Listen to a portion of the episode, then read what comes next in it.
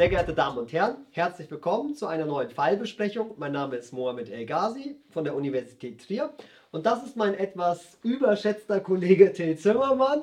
Till Zimmermann und ich haben für Sie einen Fall mitgebracht und zwar schauen wir uns heute eine Entscheidung des dritten Strafsenates an und zwar die Entscheidung 3 StR 450 aus 20. Und Till Zimmermann hat für uns den Fall vorbereitet, hoffentlich. Ja, hat er. Hat er, Ähm, Gott sei ich Dank. schilder mal kurz den Fall. Er spielt in so einem ja, äh, etwas ungemütlichen Milieu. Es gibt hier eine Frau, die ist mit einem Lebensgefährten zusammen, der sie über längeren Zeitraum schwer malträtiert. Da ist von ähm, Zusammenschlagen, von Vergewaltigung die Rede. Mhm. Und es geht der Frau unheimlich schlecht in dieser Beziehung, aber sie schafft es irgendwie nicht, sich zu lösen. Und das Einzige, was ihr einfällt, ist, ihren erwachsenen Sohn darum zu bitten, doch mal ihren Lebensgefährten ordentlich einen aufs Maul zu hauen damit er mit den Misshandlungen aufhört. Der Sohn ist damit einverstanden, er holt sich aber Verstärkung von zwei Kollegen, so, denen er das erklärt. Und jetzt muss man noch dazu wissen, dass die, dass die Mutter bei der Beauftragung des Sohnes vorher gesagt hat, und am liebsten würde ich meinem Lebensgefährten dann auch mal einen Stein auf den Kopf knallen. Das hat sie sinngemäß gesagt. Das erzählt der Sohn dann wiederum seinen Kollegen. Wir sollen dem mal ein paar aufs Maul hauen und äh, dann fragen die Kollegen ganz besorgt, äh, du bist aber sicher, dass nicht dann deine Mutter kommt und dem dann noch einen Stein auf den Kopf knallt. Und er sagt, nein, nein, auf keinen Fall, das würde sie so nicht machen. Das hat sie zwar gesagt, das würde sie aber nicht tun. Gut, dann sind die Kollegen einverstanden und dann geht es auch los. Die äh, suchen zu dritt den Lebensgefährten der Mutter auf in dessen Wohnung und wenden dann gegen ihn Gewalt an. Sie schlagen ihn, äh, sie malträtieren ihn mit einem Teleskopstock und äh, Schlagstock und verletzen ihn, aber nicht lebensgefährlich. So, dann verlassen sie äh, wieder de den Ort des Geschehens und jetzt darfst du mal raten, was passiert. Ja, das mit dem zu rechnen war, zumindest aus äh, unserer Perspektive, die Mama kommt, nimmt einen Stein und schlägt mit dem Stein mehrfach auf den Kopf ein. Der stirbt. Er stirbt, ja. So, und in der Tat ist jetzt die Frage, wie haben sich die Beteiligten strafbar gemacht? Wir schauen uns jetzt nicht die Strafbarkeit der Mutter an, da kommt selbstverständlich ein vorsätzliches Tötungsdelikt in Betracht. Wir schauen uns die Strafbarkeit der sonstigen Beteiligten, insbesondere die Strafbarkeit des Sohnes und seiner Kollegen eben an. Gut, was kommt für die Kollegen in Betracht? Die selbst handeln ohne Tötungsvorsatz, das ist unproblematisch, sollten sie keine Zeit verlieren. Dann Ja, Ja. im Übrigen handeln sie Tatplan gemäß, sie sind ja Mittäter einer gefährlichen Körperverletzung. Ja. Sie verletzen hier den Lebensgefährten der Mutter. Ähm, er, hat, äh, er trägt Verletzungen davon. Das Ganze geschieht auch noch mit einem Schlagstock, also einem Ja, gefährlichen Werkzeug. richtig. Und- Dann sind sie gemeinschaftlich dabei. Also Nummer vier. 224 Nummer 4. Mhm. Und damit haben wir auch den Tatbestand der gefährlichen Körperverletzung erfüllt. So, und jetzt haben sie einen Toten und sie haben Personen, die sich wegen Körperverletzung strafbar gemacht haben. Und deswegen denken sie selbstverständlich an 227. Erfolgsqualifikation, vorsätzliches Grunddelikt, fahrlässige, ja, fahrlässige Erfolgsqualifikation, also Fahrlässigkeit in Bezug auf den Erfolg.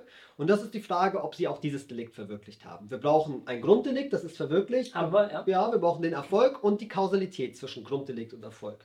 Das ist hier kein großes Problem nach der Äquivalenztheorie. Ja, also Erfolg haben wir natürlich. Ja. Und ja, ja, nach der Äquivalenztheorie, wenn die den nicht zusammengeschlagen Mhm. hätten, dann hätte auch die Mutter nicht Mhm. die Chance gehabt, den Stein mit tödlicher Wirkung auf den Kopf Ja. zu werfen. Ja. Frage noch, nicht, dass du dich da vertust, könnte es nicht Ja. überholende Kausalität sein? Na, das ist ein Fall der fortwirkenden Kausalität. Ah, richtig. Ja, in der Tat. Fortwirkende Kausalität. Und äh, somit kommen wir über die Kausalität auch hinweg und wir kommen dann zum nächsten Prüfungspunkt bei 227 zur objektiven Fahrlässigkeit. Ergibt sich aus Paragraph 18 StGB. Hättest du das gewusst? Klar. Natürlich. Super. Und wir brauchen für die objektive Fahrlässigkeit, die wir hier zunächst einmal zu prüfen haben, einmal eine objektive Sorgfaltspflichtverletzung und eine objektive Vorhersehbarkeit. Objektive Fahrlä äh, Sorgfaltspflichtverletzung. Naja, wenn man jemanden anderen äh, vorsätzlich am Körper äh, verletzt, Mhm. dann haben wir in aller Regel Ja. und so auch hier bei 227 dann auch eine objektive Sorgfaltspflicht. Das würde ein besonderer und gewissenhafter Dritter nicht machen. ja, du würdest das nicht Ja. machen. Und in der Tat, wir sind dann jetzt im Rahmen der objektiven Vorhersehbarkeit. Und Sie wissen, der BGH erkennt ja die Lehre von der objektiven Zurechnung nicht an. Zumindest nicht bei den Vorsatzdelikten. Anders ist es bei den Fahrlässigkeitsdelikten. Da hat er hier diese objektive Vorhersehbarkeit und nutzt dieses Merkmal, um die Fallgruppen, die wir diskutieren im Rahmen der objektiven Zurechnung, hier aufzugreifen. Ja, er spricht sogar von Zurechnung. Der Ja. BGH spricht ja von der Zurechnung, obwohl wir eigentlich bei der Prüfung der Fahrlässigkeit sind. Ja, und in der Tat, wir haben hier natürlich ein Problem, Wir haben hier eine Frau, die dazwischen tritt. Die Mutter tritt dazwischen, das Dazwischentreten Ritter. Und die Frage ist, ob das die Vorhersehbarkeit tangiert. Ob das dazu führt, dass der Erfolg dem Betroffenen nicht mehr zuzurechnen ist, weil nämlich in der Tat dieses Geschehen für sie nicht vorhersehbar war. Es kommt darauf an, ob mit diesem Geschehen nach dem gewöhnlichen Verlauf der Dinge auch tatsächlich zu rechnen war für die Betroffenen. Damit setzt sich der BGH auseinander und argumentiert. Und da kann man jetzt hier in der Tat auch den, am ja. Sachverhalt anknüpfen. Ja, ja, genau. Das sollten wir tun, ja, ja. Äh, mit dem Sachverhalt arbeiten. Also die, runtergebrochen das, was, was Moel Gaziat gesagt hat, auf unseren Fall angewendet, führt uns zu der Frage, konnte der Sohn und seine Mitstreiter hier vorhersehen, dass die Mutter, wenn dann da am Boden der verletzte Lebensgefährte liegt, tatsächlich wie angekündigt mhm. einen Stein nehmen würde und mit tödlicher Wirkung auf den Kopf werfen würde. Konnte der Sohn und seine Kollegen das vorhersehen? Das ist die Frage, um die es hier geht. Mhm. So, und das ist so ähnlich wie im Bratpfannenfall, den Sie vielleicht kennen, ja? Klar, wer kennt ihn nicht? Ja, BGH NJW 1966, 1823 gucken Sie es nach, wenn Sie den Fall nicht kennen. Und jetzt ist die Frage, war damit zu rechnen oder nicht? Hier muss man vielleicht wirklich sehen, die Mutter hat sich jahrelang malträtieren lassen und nie den Mut entwickelt, sich dagegen zu wehren. Und das muss man vielleicht sehen, dass mit Blick darauf, dass man sagen kann, ja, damit war für die Betroffenen deshalb nicht zu rechnen, weil sie hat sich bisher eben auch nicht gewehrt, hat sich das bisher auch gefallen lassen, deswegen doof oder mussten sie nicht damit rechnen. So kann man argumentieren, so hat das Tatgericht argumentiert. Ja, und der BGH hat auch gesagt, das kann man vielleicht anders sehen, aber es ist jedenfalls in Ordnung, es so zu, so zu werten mhm. und äh, dabei ist es dann auch geblieben. Also die Vorhersehbarkeit ist hier letztlich verneint worden. In der Tat. Und das ist äh, Dazwischentreten Dritter. Wenn jemand vorsätzlich dazwischen tritt, spricht das eher für eine Zurechnungsunterbrechung. Ähm, ja, wenn wir das so sehen, haben wir in der Tat ja äh, jetzt bei 227 ein Schlussstrich, ein ja, Ende.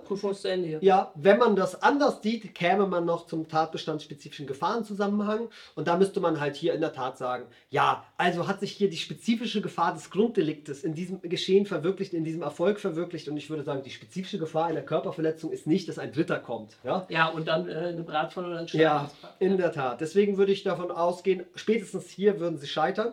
Man könnte jetzt noch an 222 denken, aber ja. Ja, also wenn man, wenn wir so wie wir es gemacht haben, sagen, es war ohnehin nicht vorhersehbar, ja. dann sind wir da auch raus. Anders, wenn wir, wenn, äh, wenn wir den 227 am tatbestandsspezifischen Gefahrzusammenhang haben scheitern lassen, dann kommt 222 in der Tat noch in Betracht. Ja, und der würde dann wohl auch durchgehen. Okay, herzlichen Dank. Ich hoffe, das Video hat Ihnen gefallen. Bis zum nächsten Mal.